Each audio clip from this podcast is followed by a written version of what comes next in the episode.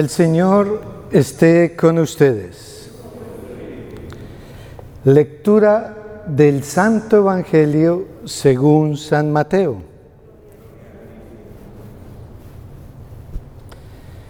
En aquel tiempo, inmediatamente después de la multiplicación de los panes, Jesús hizo que sus discípulos subieran a la barca y se dirigieran a la otra orilla mientras él despedía a la gente.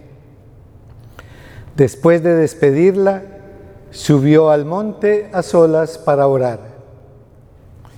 Llegada la noche, estaba él solo allí.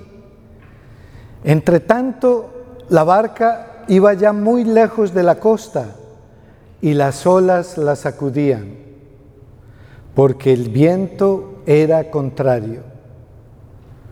A la madrugada, Jesús fue hacia ellos caminando sobre el agua. Los discípulos, al verlo andar sobre el agua, se espantaron y decían, es un fantasma, y daban gritos de terror. Pero Jesús les dijo enseguida, tranquilícense y no teman, soy yo. Entonces le dijo Pedro, Señor, si eres tú, mándame ir a ti caminando sobre el agua. Jesús le contestó, ven.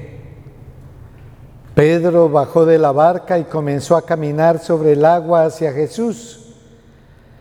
Pero al sentir la fuerza del viento le entró miedo comenzó a hundirse y gritó, Sálvame, Señor.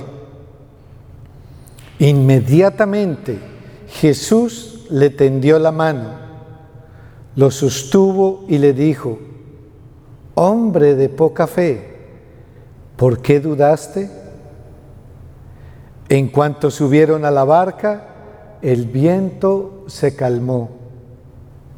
Los que estaban en la barca se postraron ante Jesús diciendo, verdaderamente tú eres el Hijo de Dios. Palabra del Señor. Vamos a ver, ¿funciona? ¿Está funcionando? Bien, ¿se escucha bien? Ok, ¿no se escucha?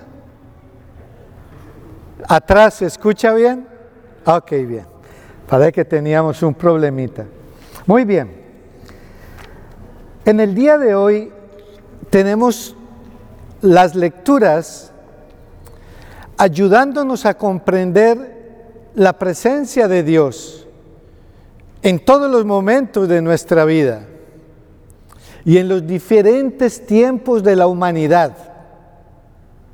Para nosotros los creyentes esto es importante porque es el testimonio de hombres y de mujeres que también a través de la historia han tenido la experiencia de Dios como la tenemos nosotros. Hay personas que no han tenido esa experiencia y no creen en Dios. Hay quienes tenemos la experiencia de Dios hoy y quizás antes no. Son muchas las formas, pero Dios, el Todopoderoso, el Creador del cielo y de la tierra, siempre está buscando la manera de que nosotros lo conozcamos a Él y que conociéndolo a Él comprendamos su mensaje, porque ese mensaje que Él nos da aquí es su palabra y esa palabra es palabra de vida es el mensaje de salvación. Y el Señor lo que quiere que nosotros reconozcamos es que, nos, que estamos llamados a vivir para siempre. En otras palabras, que la vida que nosotros vivimos aquí es, por llamarla así, una escuela. Nosotros vamos al middle school y después al high school y después a la universidad, cumpliendo etapas en la vida para pasar a otra etapa mayor. De hecho, eso mismo siente el bebé. Si un bebé pudiera hablar en el vientre de la madre, diría, no me saquen de aquí, que esto es lo mejor que hay. Hasta que va, sale, nace y encuentra otra vida. Y nosotros en esta vida, lo que vamos descubriendo por el mensaje de Dios a través de su Hijo, que nos lo recuerda el Espíritu Santo, es que esta vida no es todo y que Dios ha estado desde el comienzo y estará hasta el final. Es el único. Aquí nosotros vemos los, vemos los nombres de Abraham, de Moisés, de los profetas, de, y todos ellos han pasado, cada uno ha cumplido un pedacito de la misión que Dios le ha encomendado. Pero el único que está desde el comienzo y en cada etapa de la historia y pasaremos nosotros y Él seguirá, siempre es Dios, porque Él es Dios. Y esta palabra pues es para nosotros un testimonio de vida. Y ya en la primera lectura, en el primer libro de los reyes, el profeta Elías, eh, uno de los grandes profetas del Antiguo Testamento, eh, Elías junto con Moisés, que esta semana celebramos la transfiguración, son los dos profetas que aparecieron con Jesús. Pero después Jesús quedó solo, porque ante Jesús ya ninguno de los otros profetas ya no le queda nada más que decir. Fueron grandes en su momento, pero como seres humanos tienen un límite. Y ellos cumplieron su misión. Ahora solamente queda aquel que el Padre envió, nadie más, para nosotros los cristianos. Y Elías, que sufrió como todos los profetas por denunciar la verdad, está perseguido. Y él está en una cueva y allá el Señor le dice que salga porque él va a pasar. Va a haber una manifestación del Señor. Y Elías está esperando que el Señor se manifieste de la manera en que se ha manifestado antes bien sea en un terremoto, bien sea con un, un viento huracanado, bien sea con el fuego, las diferentes maneras en que Dios se ha manifestado al pueblo de Dios desde el comienzo, cuando Dios comienza a educar ese pueblo, cuando Dios comienza a darles comidita para que comiencen a comprender la relación con Dios.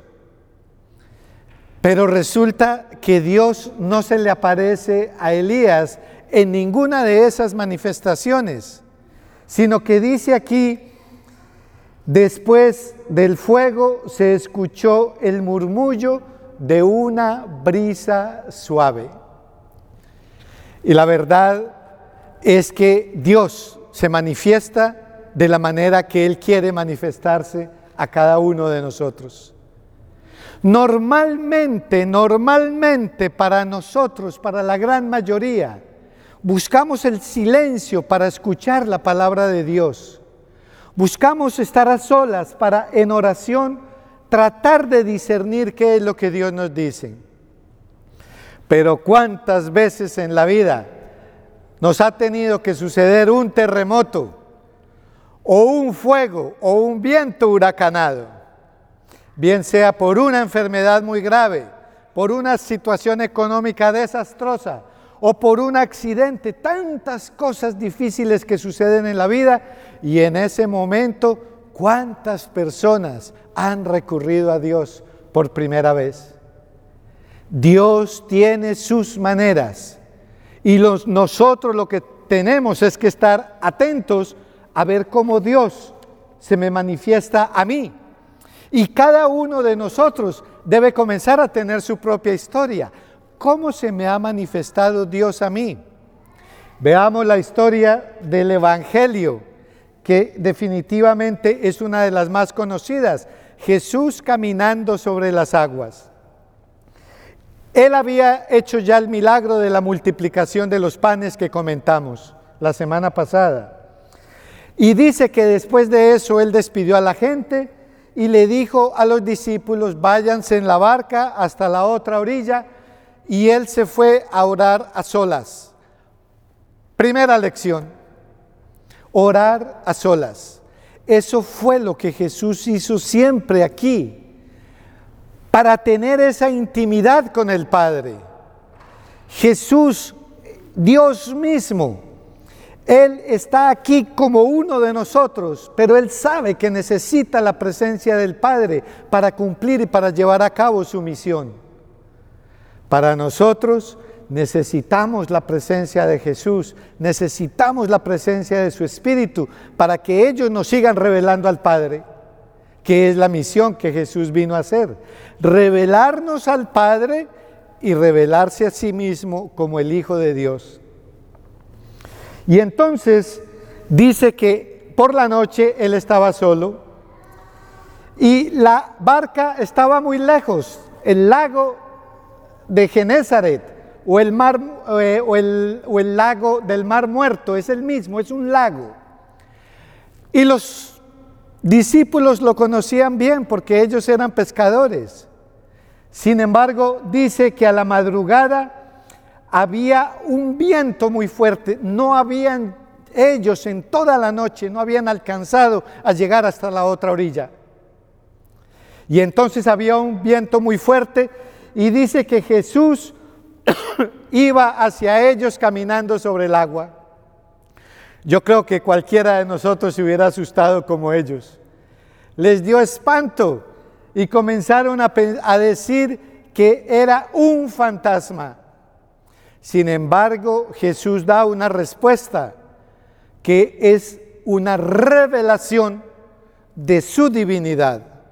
Fíjense, lo que Jesús hace aquí en la tierra, lo esencial que Jesús hace, es mostrarle a los discípulos que Él es verdaderamente el Hijo de Dios. Por eso hace los milagros, no para que la gente vea lo grandioso que es Él, sino porque si Él es capaz de hacer milagros como esos, es capaz de hacer algo mucho más grande.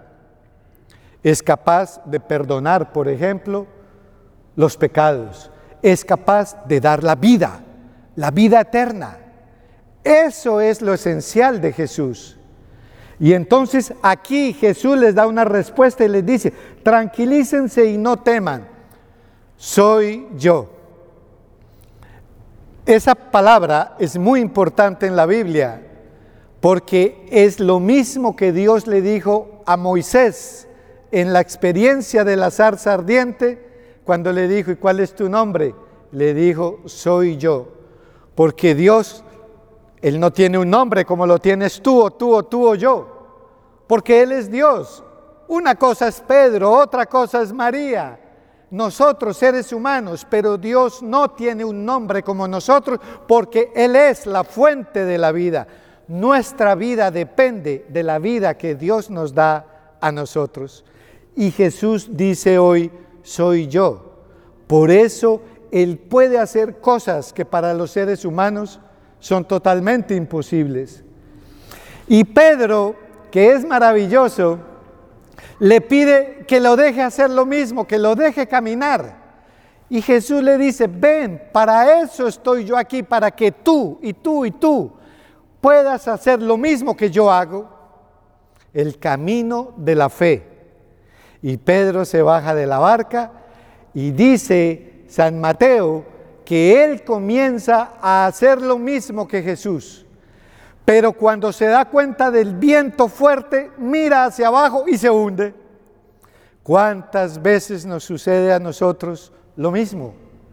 En medio de los vientos en contra de la vida, nos da miedo y dejamos de mirar al único que verdaderamente todo lo puede. Entonces nos comenzamos a hundir nosotros solos, pero Pedro nos deja una lección muy grande.